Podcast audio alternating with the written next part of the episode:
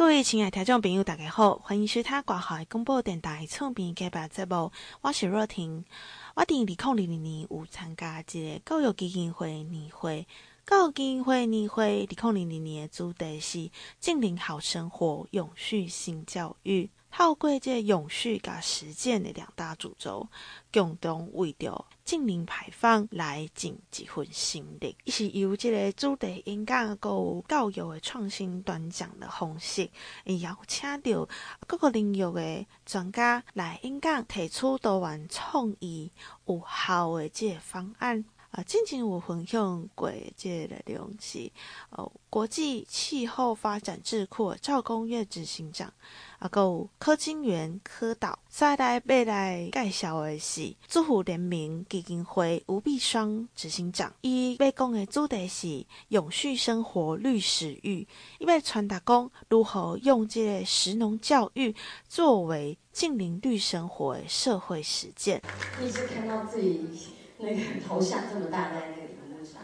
嘿，早上我还在花莲，对。进行呃，现在就是我们在进行食农教育的示范点的甄选哦。如果大家有兴趣，也可以来参与哦。那其实为什么我们啊、呃，现呃，大家知道食农教育法今年通过，知道哈？四月十九号的时候，这个三读通过了。对，那为什么在这个时间点要通过这个法规？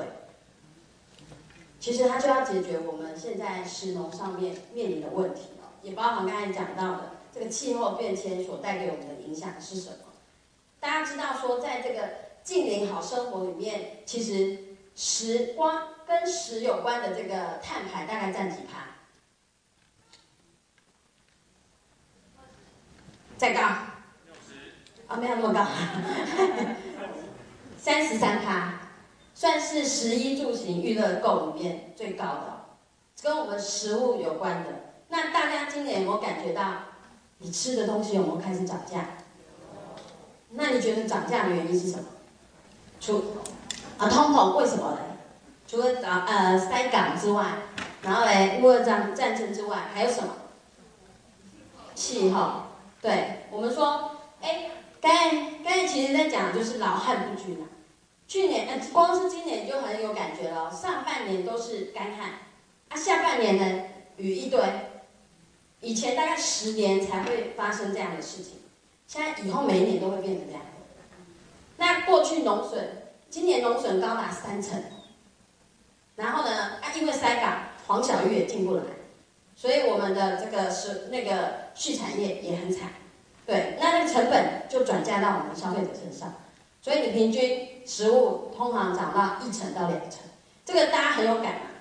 对，那你如果作为一个我们说生活要怎么好生活，在经营转型里面有一个很重要的部分，生活转型，这个是谁谁可以做的？就是我们我们嘛，对，所以这一块其实是我们可以关注的。那食物这一块也是，它现在所面临的问题是，包含未来其实它可能会真的我们粮食的这个不足，这个现象会越来越多，包含气候变迁，它就已经影响很大，像今年的气温越高。你觉得虫害是越越严重还是越不严重？越严重。你看那个中部种那个红葱，那个那个葱葱，今年那个天气热，红蜘蛛哦，那个农民他们用一支农药不够，两支不够，三支五支，对，那它影响是是什么？我们的食安问题，对，所以食的问题是环环相扣的，就它。怎么样去影响我们现在的状况？那我从这边也开始介绍一下我们主妇联盟在做的事情是什么。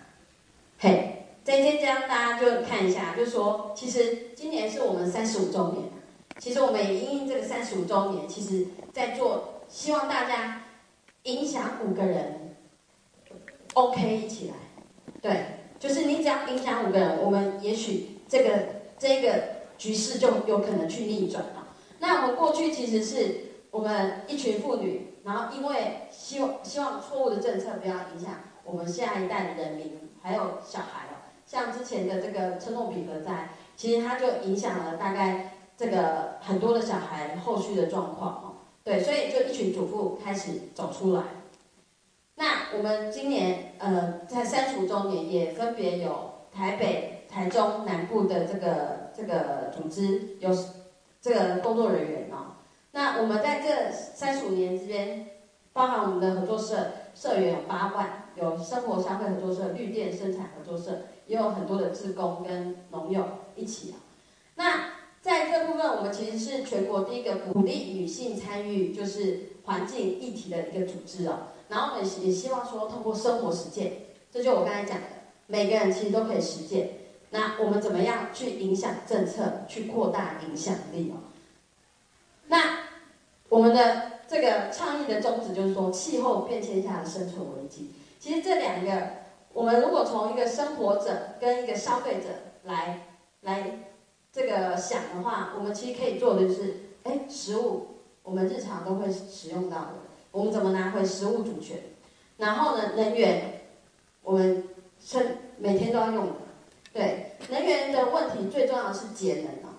我们只要能节能，其实就就可以。很多的问题，能源的问题就可以解决了。因为其实核能这到底是一个是一个真实的议题嘛？因为核能在我们的这个电力的比例里面只有七趴。那来，我问一下，请问你家里用会用那个二十四小时在滚水的那种热水壶的，请举手。就是热水，好，好，还是很多。那回去请换掉，对，用成快煮壶。对，因为光是这件事情就可以省下三分之一个核电厂。那我们为什么不做？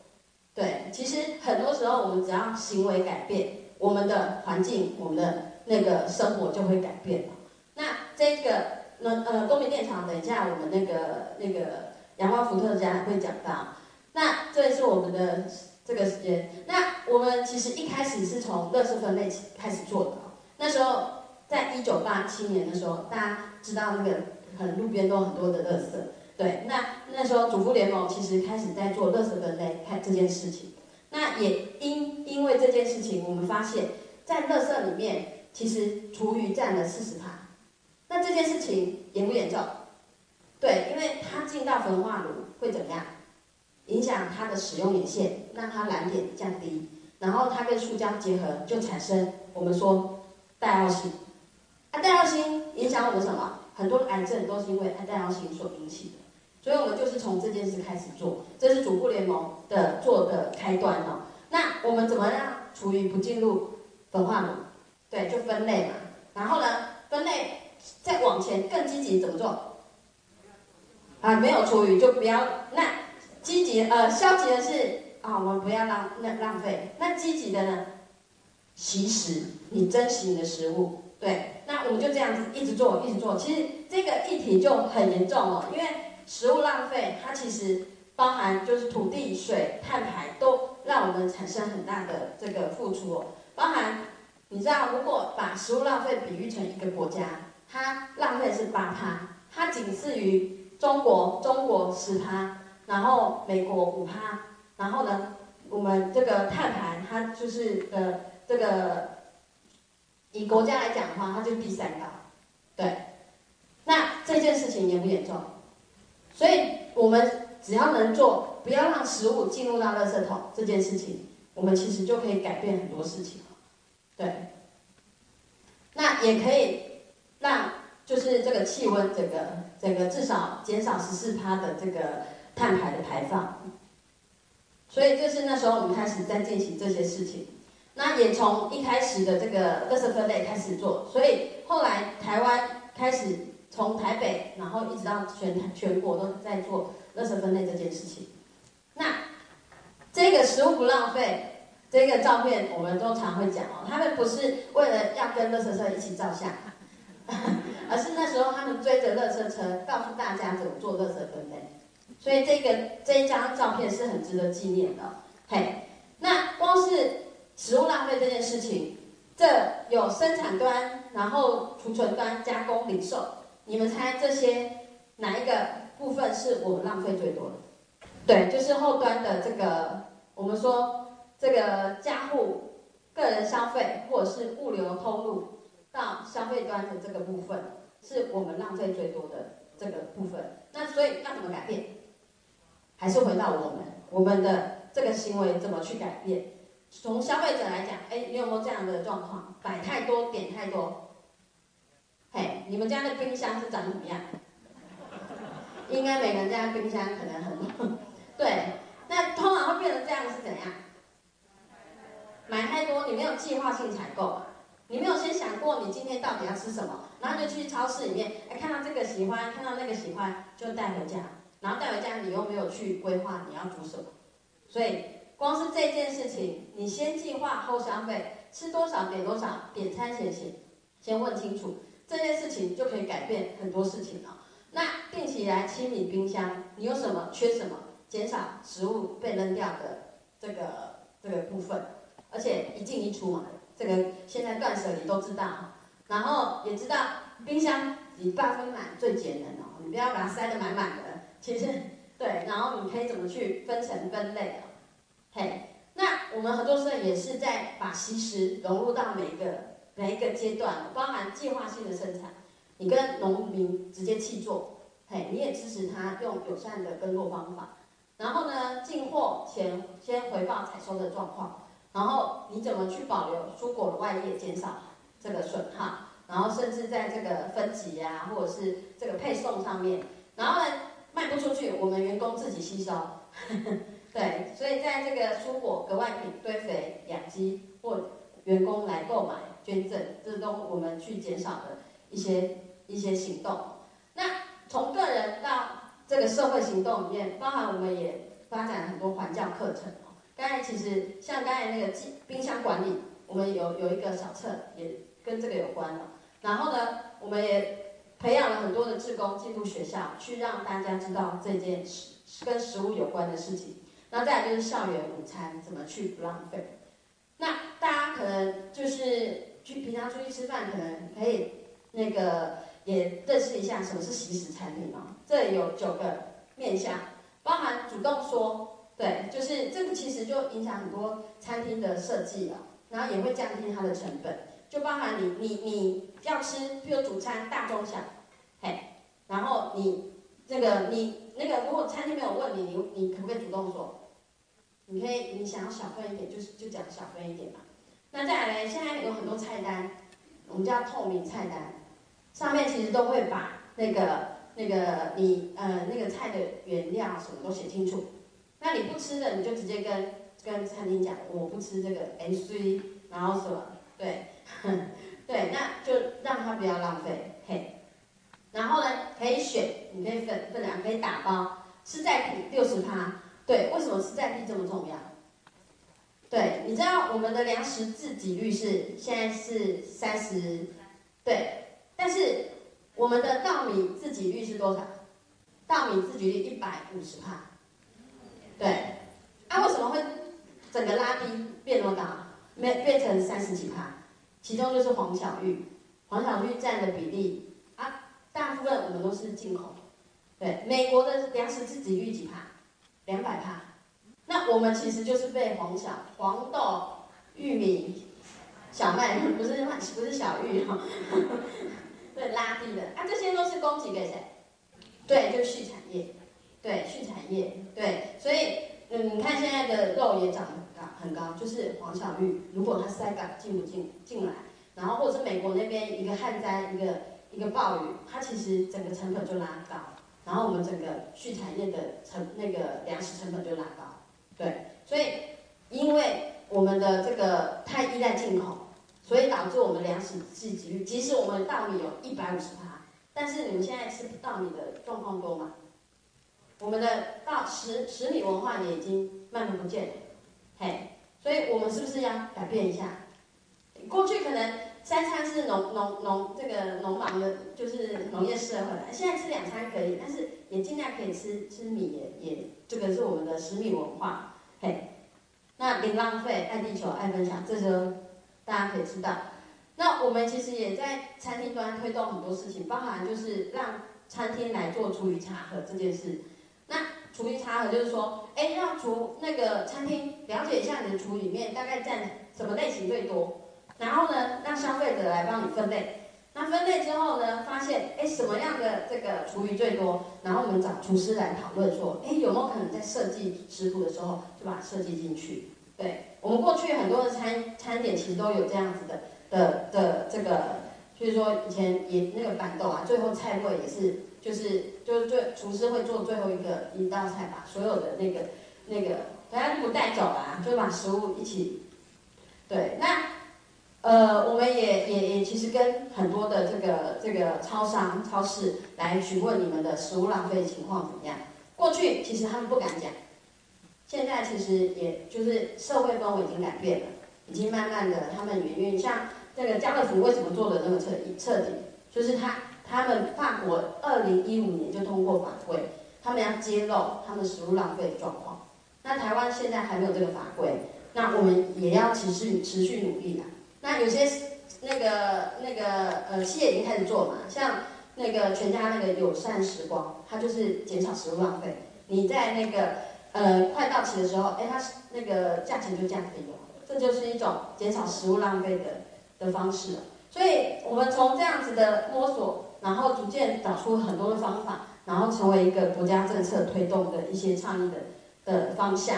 那像这个是我们近几年在在推的这个明日西食主厨，对，从因为我发现这个这个绿餐厅或西式餐厅，哎，很容易倒哎，对，因为。它的当时以前成本太高，但是这几年已经改变了，因为大概跟我们一般使用惯性农法的这个菜只差五趴，你买有机跟跟一般的菜就差差那个五趴，啊那个五趴是哪怎么来？就是过去其实呃有机食材它的它的价格都其实差不多稳定，对，但是那个惯型的它可能会因为天灾一下子就哦涨很多，一下子就对跌很多。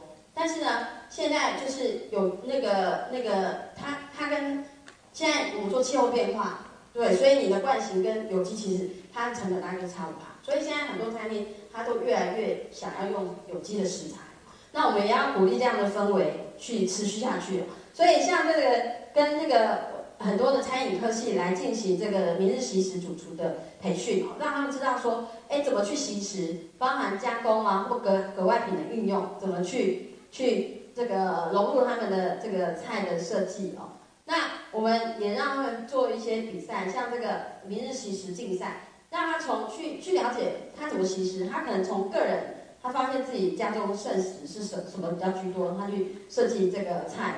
那包含就是说一些饮食习惯，有些人不喜欢吃香菇地头，他就把它设计进他的这个这个食谱里面去。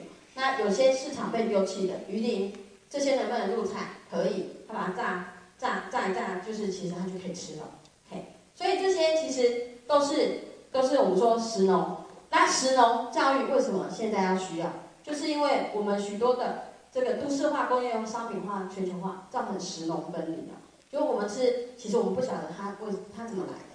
对，那它其实人跟环境，包含我们说食物的食物里程，然后或者是造成的农废，或者是厨余，或者是这些。惯性跟友善都息息相关，那跟自我、跟人、跟城乡，包含我们说这很重要，就是说生产者跟消费者的支持体系，在城市里面我们都消费者，可是我们对乡村的农民一点都没有接触到，对，那这个其实如果我们可以把这个支持体系建构的完整的话，我们的支那个农业的支持的系统就会有比较好的这个这个发展。那再来就是说。国跟国之间的自由贸易，对，就是像去去年那个莱猪的事情，它其实已经不是单纯的食安问题，它其实已经牵扯到这个国际贸易的问题了。对，那我们国跟国之间，我们要平等的输出，那我们要接受他们他们认为的这个这个这个平等自自主呃的状况是怎么样？对，那。所以食跟农要连接起来，就是我们的个人价值跟公共价值可以怎么样去整合哦？对，所以你的行动，你的其实它也影响整个环境。嘿，那绿食育这个是我们一直在推动的，就是说，哎，把跟它跟文化、农业、环境、营养、食安都息息相关。那我们也推动了很久，就是说食食育立法，今年终于十年了，推动十年终于立法成功了。嘿，那。食农教育一点零其实就是在讲说，哎，绿色饮食文化啊、环环境教育或者是健康福祉这些。但是二点零其实它就加入了气候变迁的这个这个部分哦。那在三点零，其实我们怎么融合教育，变成它是一个真的呃吸收了，而且可以产生行动实践的一个一个能力了。嘿，那我们在这里希望说，更多的从过去的绿食圈啊、呃、绿食育到绿色饮食生活圈，这个生活圈的建构是需要更多的利害关系人的参与。对，我们过去可能只有呃政府跟农农民之间。那可是其实还有很多的这个，像现在很多的斜杠青农，或者是商店，或者是绿餐厅，或者是这个共享空间，像现在很多共享厨房，对，那怎么去推动食农教育了？那我们希望说，它其实应该是不只是教育了，它应该是一个改变社会的力量，然后它可以让网络更绵密，网络更更绵密的结那个后面就是它可以有更好的沟通。像刚才讲的社区韧性这件事情，对，那它问题对焦，然后可以有改变我们现在状况的可能啊，对，那也有可能产生更多的在地解放，就是社区韧性嘛，嘿，那我们说这是我们在推动从这个垃圾分类到惜食教育，然后逐渐的它形成一个环保有序的农食体系嘛，嘿。那我们需要的食农教育是什么？刚才讲的，它其实是应该是一个生活圈的，我们每个人都都有关系，然后每个人如果都是可以了解，它就有可能让这个气候气候变迁的减碳跟调适来并进，那可以有更多的这个青年参与或者是自主共识的可能。那在中央，我希望说有更多的引导机制，然后或者是把这样子的这个生产者跟消费者的彼此的连接可以更紧密。那教育端其实现在的家庭教育、学校教育都要融合进来。那社道端刚才其实讲了，民呃从社区来的智慧，才有可可能打开公部门的业务业务的界限，对，它才能可能是我们最适合在地的解方。嘿，那地方其实怎么整合这个多元的社区参与及对话？那我们希望说，生产者、社社区、学校、家庭都可以。持续的有更多的卷动哦，那鼓励青年创创创新策展，然后让这样的议题可以更让更多人更清楚了解啊。那教育部这边我们推动民视惜食读书，他今年已经开始融入了到到那个嘿，那就是这个提案或时间银行的这些部分。好，以上谢谢。今麦所收听的是 FM 九一点一关怀广播电台，伫中华发声，为台湾发声。各位听众朋友，大家好，欢迎各位到登来的直播当中。上来的是阳光伏特家共同的创办人，台湾绿人的公益发展协会陈慧萍理事长。伊看到本岛的这太阳光电面临着呃在地无会使用、民众无会参与的这问题，来提出个人人共享永续能源，来实践以人为本的净零转型的方法。大家好，各位午安。那非常谢谢主办单位的邀请，那很开心今天有这个机会来跟大家分享。我想今天的重要的主题就是，呃，我想要跟大家分享一个呃人人共享永续能源，然后怎么样一起实践呃近邻的一个以人为本的一个方式。那首先，我想还是先介绍一下我自己。那大家对我的认识，可能就是像刚刚呃主持人提到的，就是我是阳光伏特家的共同创办人，那同时也是台湾绿能公益发展协会的理事长。那通常大家就会非常好奇，就是那是什么样的一个呃学术的背景，或是呃行动的一个初衷，让我投入了一个绿能的科技产业？但其实大家可能会猜不到，因为时间不多，我不能让大家猜了。哦那我就自己告诉大家，其实，呃，我自己是一个念从大学到硕士班到博士班，我都是念社会学，所以我常会说我自自我认同就是我是一个社会学的学者。那大家就可能就觉得更好奇，那为什么一个念社会人文的人会来投入绿能科技产业？那事实上这件事情或是这个行动，还是跟我的一路以来的学术关怀是息息相关的。首先呢，大家继续思考，可能在座各位也是，就是，呃，社会人文关注的就是人嘛，跟人所组成的社会，我们怎么让人或是这个社会更好？可是当我们回头检视当代社会，你会发现一件事情，能源也是我们每天日常生活里面的很重要的必需品。哦，如果我们现在把电力关掉，我们就就地解散了。就是我们就没有办法再进行的这些生活上的一些行动跟活动。那到底我怎么开始关注到能源这个议题？其实也蛮有趣的。就是我在呃博士论文的这个研究阶段，博士研究阶段开始接触到科技与社会这个研究取径。那当时主要是我参与了一个呃未来智慧住家的一个跨领域研究计划。大家就想，哎，未来智慧住家。它一定就是非常非常多的高科技的设备要进到我们的家庭，包含什么远距医疗啊。我印象深刻就是，譬如说我今天在家里跌倒了，然后我的智慧地板就会帮我自动报警，哦，就是这么这么的聪明，这么的 AI 这样子。可是呢，很有趣的就是，诶，这么厉害的未来的住家，它会非常的耗能。大家就开始意识到这件事，所以，呃，当时我就参与了其中一个子计划，它就是研究这个房子里面未来的能源要怎么更有序。那这也是我第一次从一个能源小白，从进进阶开始接关注到能源跟电力这个议题。我为什么会这么讲？因为以前我可能就是家里会缴电费，大家看过电费单，对不对？但是你知道你家里的电力的来源从哪里来吗？或者它的组成，它的成分是什么？我们好像过去都不会去思考这件事哦。像刚刚主妇联盟的呃伙伴提到的，我们可能会在意我们吃下去的食物是不是营养又健康，对地球环境友善。可是我们对于我们每天使用的能源，却从来没有去思考，我有没有可能做更好的选择？我想这是大家可能过去没有思考到的一点。那我到了这个研究计划里面，开始关注到，也发现到原来台湾，我们台湾很厉害。我们是全球生产制造太阳能板，可能最厉害的时候是世界第二大，哦，我们是第二名哦，全球哦，所以我们生产制造非常多的太阳能板，但我们大概九成以上都外销到全世界，我们自己不使用，所以就当时的我非常好奇是为什么台湾自己不用这个这样的一个绿能科技在在我们这块土地？那是因为我们没有太阳吗？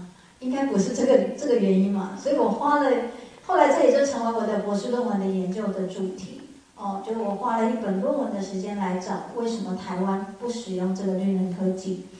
那回到为什么要使用绿能科技？为什么？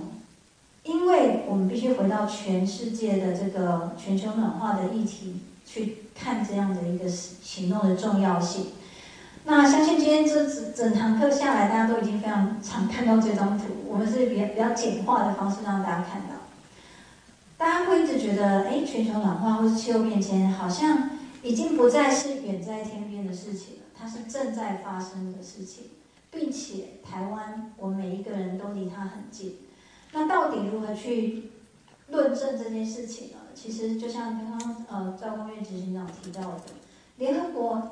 IPCC 就是这样的一个科学证据，不断地告诉我们，如果哦，就是我们人类活动造成的温室气体排放，就是导致气候变迁的主因嘛。那如果我们现在就地躺平，我们什么都不要做哦，我们就当躺平族，气候躺平族，我们什么都不要努力了，那这个地球的升温幅度就会在你看到的红色路线上面，哦。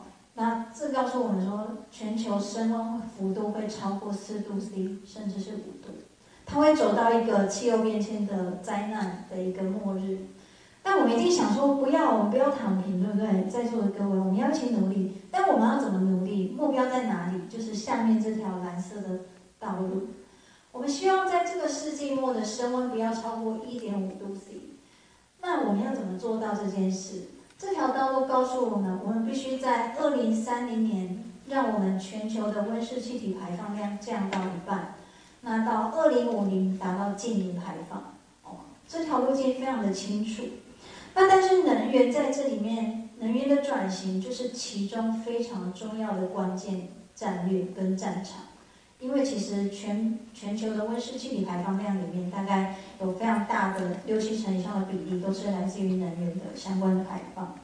所以呢，能源转型非常的重要，但是我们要怎么行动？一般民众，或是企业，或是非营利组织，甚至到呃政府到国家，我们如何一起去创造走到净零这条呃道路上？那接下来我会比较从呃我们在努力的就是用创新的绿能的商业模式，如何创造一个让呃地球还有社会还有我们每一个人都更好的一个商业模式，来达到这个目的。那这就回到我的创业的一个行动的起点，那它就发生在二零一五年。那那一年就是我完成我的博士论文的那一年。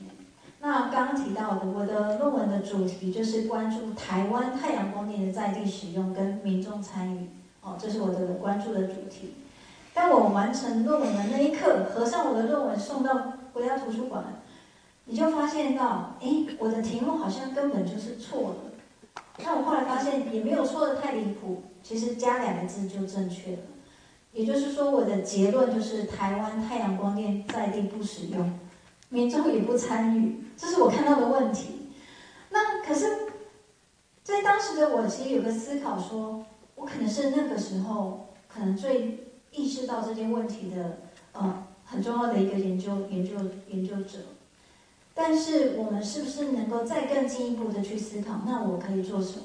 从一个研究者的角度，我有没有可能再进一步的去思考？那我们有没有可能自己来创造这样的一个、呃、解决的方案？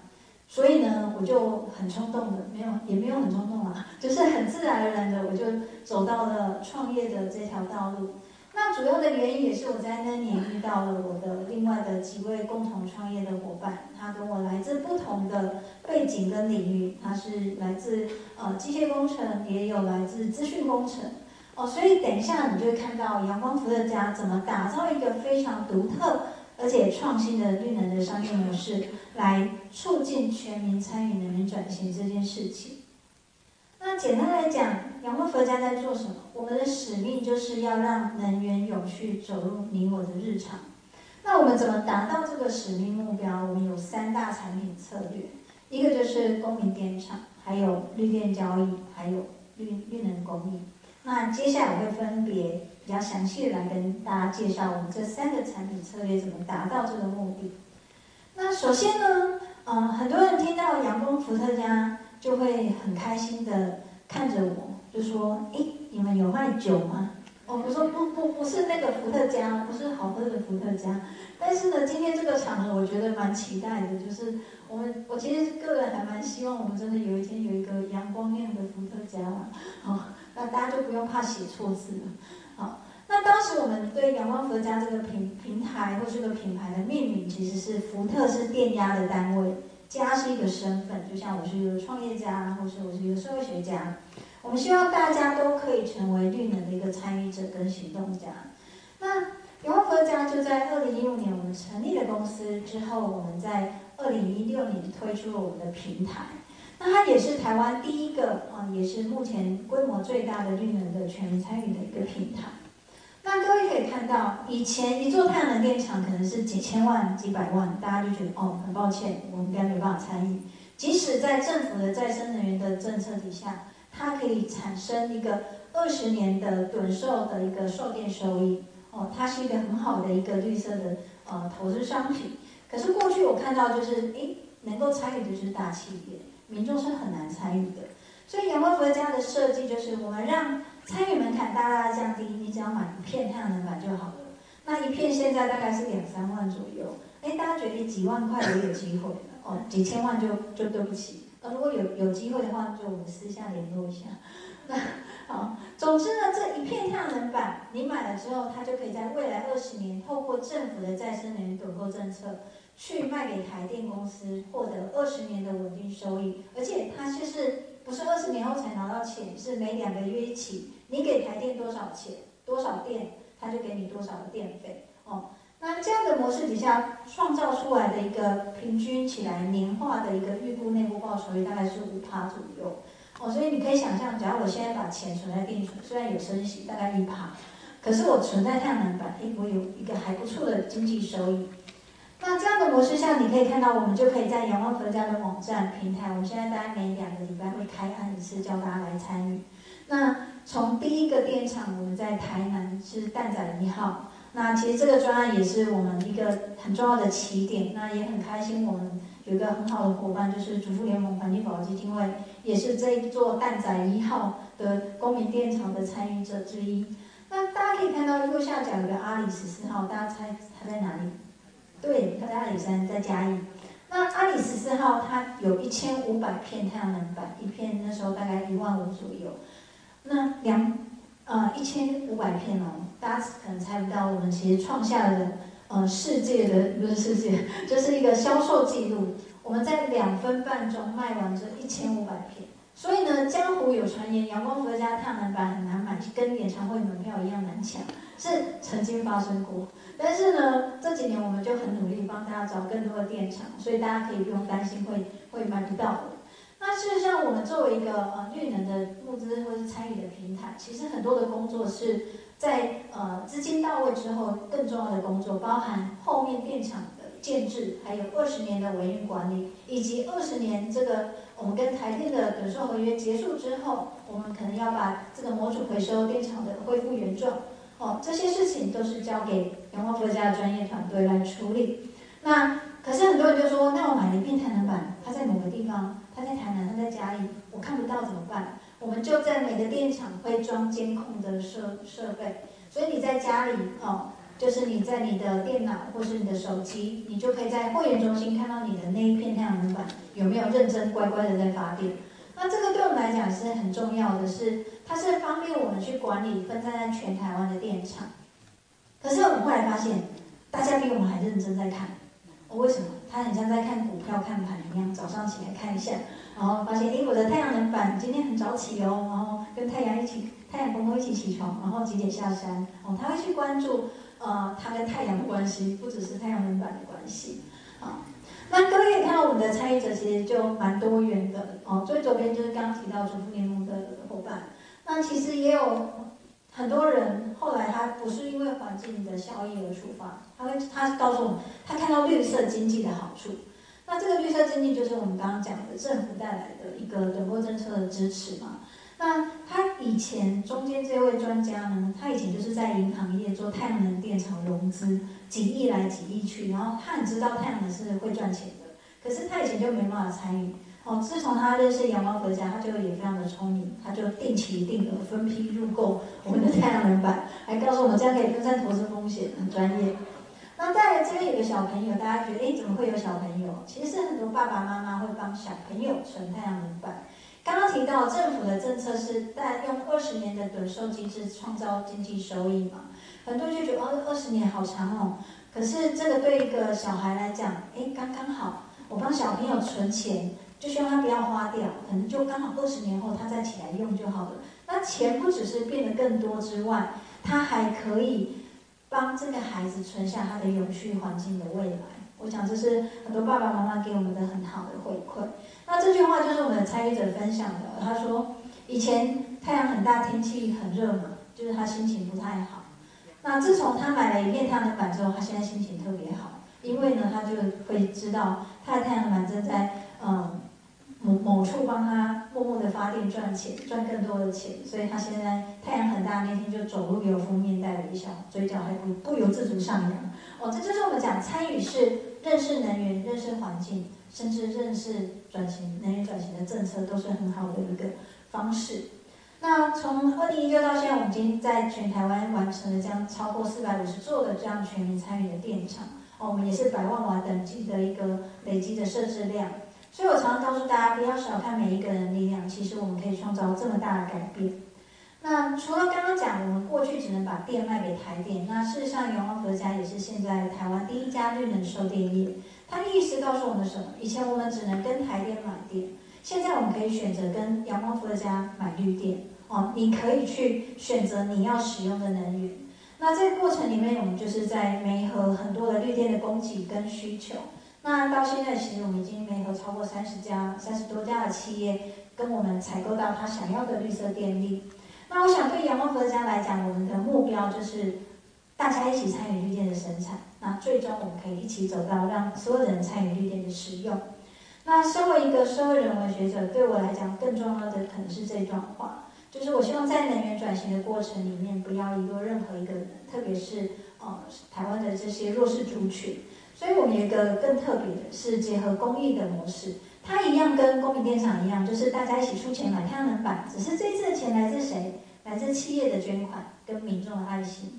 那这样的一个做法下，它可以把原来一次性的爱心捐款资金变多，同时还对地球环境友善哦，所以它是一个非常永续的一个创新的公益模式。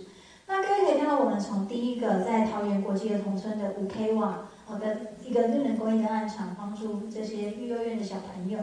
那再来就是，我们也开始在二零一七年有了企业的呃捐款，CSR 的捐款的赞助。那各位这这几年可能常可以看到，就是我们从二零一七年开始跟台湾大哥大每年有这样的绿能公益的倡议，就是种福店哦，我们一起企业捐款加上民众的小额爱心，来帮助台湾的这些身心障碍福利机构。那事实上，我们跟国泰金控在二零一八年有一个非常有趣的参与模式，就是你不是只有捐钱可以参与，那你还可以有其他的行动。像国泰金控这一座呃一百 k 瓦的绿能供应电厂要五百万，可是这五百万不是企业直接捐，它是去邀请员工减肥。为什么员工要减肥？因为国泰金控发现他们可能是幸福的企业，所以员工好像健康检查红字有点多，并且又过重，所以他希望员工健康。那你去减肥，你减一公斤，企业就捐一百，哦，所以当这个案子完成的时候，我爬到屋顶上看到，就觉得太感动了。我见证到一个真的是燃烧自己的体脂肪，点亮世界的一个绿能公益的创意行动。哦，那除了减肥，我们还可以路跑。我们跟光宝科技有另外一个路跑捡烟蒂的合作，就是你捡一根烟蒂，啊，光宝就捐十块。这个意思是我们可以去连接企业本来就关注的一些议题，它关注海。所以我们就去捡烟蒂，那通过这样的议题串联民众的参与，然后一起完成。那后来的一百多万就帮助一个养护中心建置太阳能电厂。那在宜兰，其实大家会觉得日照不好，但其实我常常告诉大家，价值效益是多元的。所以它可能不是经济效益最大，但是它有更多的社会价值。哦，所以我们在宜兰的盛佳明长照中心跟启智中心，也帮他们建置了这样的绿能公益的计划。那刚刚提到阳光国家的模式很多元，所以我们在去年有一个混合型，就是在同一个呃社福团体的机构屋顶上，我们结合了 KPMG 的员工捐款，以及呃天下集团哦 CSR 天下的员工客户，甚至他们的董事长都有参与哦，所以你就可以看到呃这一个公民电厂就叫天字第一号哦，就是 这个公民电厂的命运就很威这样子。哦，所以你可以看到我们的模式非常的多元，包含今年我们还多做了一个新的创新的行动。我们不止在屋顶上帮社福团体盖电厂，我们接下来也帮这些社福机构去做能源的盘查，然后去帮他汰换耗能的灯具，他可以去申请环保署的碳权的抵换额度，那卖给需要的企业。哦，像这是我们今年第一个案子，我们帮助到脊髓损伤中心。那明年其实我们接下来会开始做更多的机构的人员的啊健康检查的服务，所以各位如果有兴趣，可以扫这个 QR code 报名。我们预计明年后年会开始啊，就是啊免费帮这些机构来做这样的人员健康检查，那也可能是我们未来可以合作的对象。那其实到现在我们也是在全台湾累计完成了超过三十个绿能公益的行动，有三十多家的企业，我们更重要是帮助了超过三千位的儿童啊。老人跟身心障碍的患者，那我想我们在做的事情不是只有盖电厂，而是回应了联合国永续发展目标，特别是 SDG 七。那透过不同的合作伙伴，我们也完成了更多超过十项的 SDG 项目。去年我们也把这样的倡议更加的扩大，我们发起了绿能公益一百家，哦，绿能美好行动。我们希望能够在二零三零年达到一百个。那这样的过程底下，其实我们的模式就是刚刚提到的。我们最终希望可以点亮十七项 SDG 的一个弱势族群。那我想我们在一起在跟基金会或是跟企业倡议的时候，都会告诉他，它不是一个只有 CSR 还有 ESG，同时是 SDG 的项目。那最去年我们也把这样的议题带到 COP26。那最后，我想今天的一个机会，也能谢谢大家有这样的机会，更了解我们在做的事情。未来我们也希望更多人一起参与，我们一起用绿能点亮社会。那如果大家有兴趣，可以去参与我们的绿能太阳能板的体验专案，或是你可以登登记成为我们的一个绿能公益的合作伙伴。谢谢大家。